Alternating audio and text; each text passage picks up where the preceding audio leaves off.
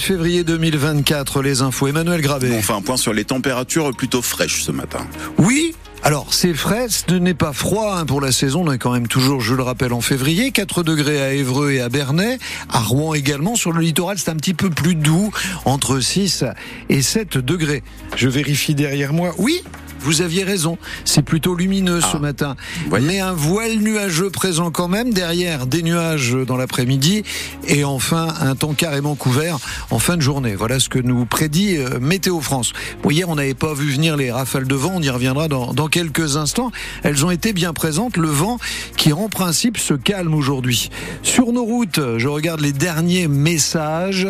Sur l'autoroute A29, on nous confirme un ralentissement de 2 km à la hauteur du Havre de Roger ville précisément sur cette A29 en direction de Caen, juste avant le pont de Normandie.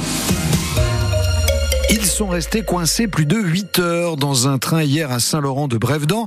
On est près du Havre. Témoignage à lire sur francebleu.fr. Coincés à cause d'un arbre tombé sur les voies, rupture des caténaires, interruption totale du trafic des trains. Dans la rame, 200 passagers et la tension qui monte.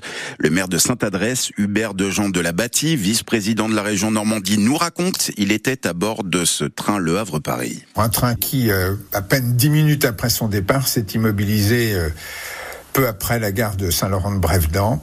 Et là, les difficultés ont commencé parce que comme il n'y avait pas d'électricité, euh, il n'était plus possible d'utiliser les portables, il n'était plus possible d'utiliser les toilettes puisque la chasse ne marchait plus. Et donc, euh, par la suite, bien évidemment, la tension est montée.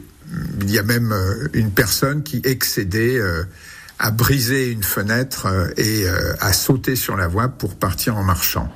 Bref, euh, même si tout le monde a fait preuve de patience, j'avoue que 8h30, euh, c'est un peu long, même si tout le monde est resté euh, très calme et très digne et les contrôleurs ont fait ce qu'ils pouvaient. La situation sur les rails et dans les gares de Normandie à retrouver sur francebleu.fr, suppression de train et retard aussi sur toute la ligne Le Havre-Rouen-Paris en début d'après-midi. Ça a été euh, rétabli entre Bréauté et Paris assez rapidement et sur la ligne Rouen-Dieppe en fin d'après-midi, là encore à cause d'un arbre.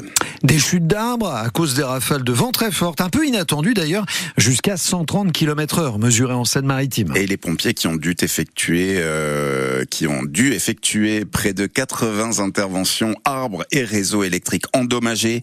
Dernier bilan, bilan livré hier soir à 21h. Un enfant de 3 ans en arrêt cardio-respiratoire et deux blessés légers dans un incendie cette nuit au Havre. Les pompiers ont été appelés vers 3h30 pour un feu de pavillon rue Bellefontaine dans le quartier de Graville. L'enfant a pu être réanimé par les secours mais il est grièvement blessé hospitalisé au Havre en urgence absolue. Deux manifestants vont être jugés en correctionnel après les violences de l'inauguration du salon de l'agriculture samedi. C'est le parquet de Paris qui l'a annoncé hier soir. Deux personnes qui avaient été arrêtées au moment des faits. Euh, nos éleveurs normands présents au salon et à l'honneur cette année ont assisté à cette scène chaotique euh, samedi. France Bleu Normandie est allé voir quel était leur état d'esprit dans cette ambiance euh, forcément particulière entre la fête du salon et la crise agricole. Particulière c'est ce que nous dit Corentin Couture. Il est éleveur de race normande à Tourville-les-Ifs, près de Fécamp. Il ne faut pas toutefois que le contexte gâche la fête. Il est particulier parce que bah, cette année, c'est quand même la race normande à l'Algérie. Donc pour nous, ça a quelque chose en plus. Après, euh, avec la crise, euh, à part samedi avec l'avenue de Monsieur le Président, mais après, sinon, euh, à part ça, pour nous, c'est vraiment mettre ça de côté et faire un moment de pause dans tout ça. vraiment se rassembler entre éleveurs, rediscuter. Bon, ça revient un peu sur la table, mais ça, c'est vraiment à mettre de côté. Là, on est vraiment aussi pour euh, s'amuser et justement, c'est en venant ici à Paris qu'on montre notre soutien, notre force qu'on a euh, d'être solidaires tous ensemble.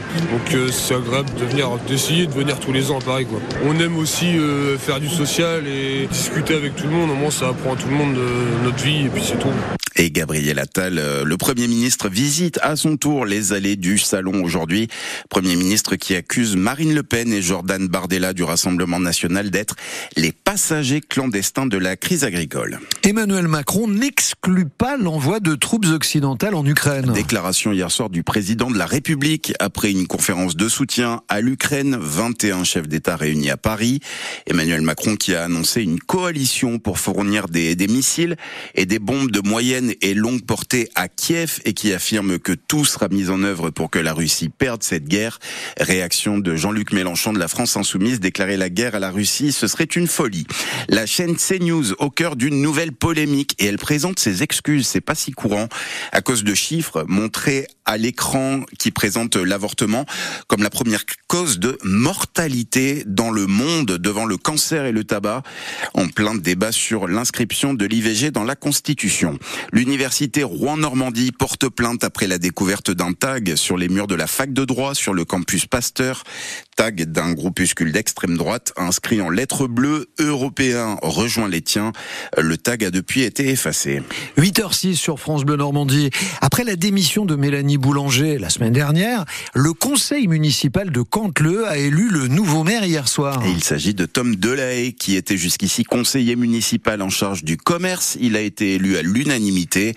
Âgé de 36 ans, il succède donc à Mélanie Boulanger au poste de maire. Mélanie Boulanger démissionnaire pour raison de santé est renvoyée devant la justice pour des soupçons de complicité de trafic de stupéfiants. Bon, ça approche, hein. le Mhm. FC Rouen va connaître un beau moment de gloire nationale demain. Oui, le FCR, c'est le dernier club encore en Coupe de France avec le Puy-en-Velay. Dernier club à ne pas être en Ligue 1 ou en Ligue 2 en quart de finale. C'est une première depuis 25 ans pour le club.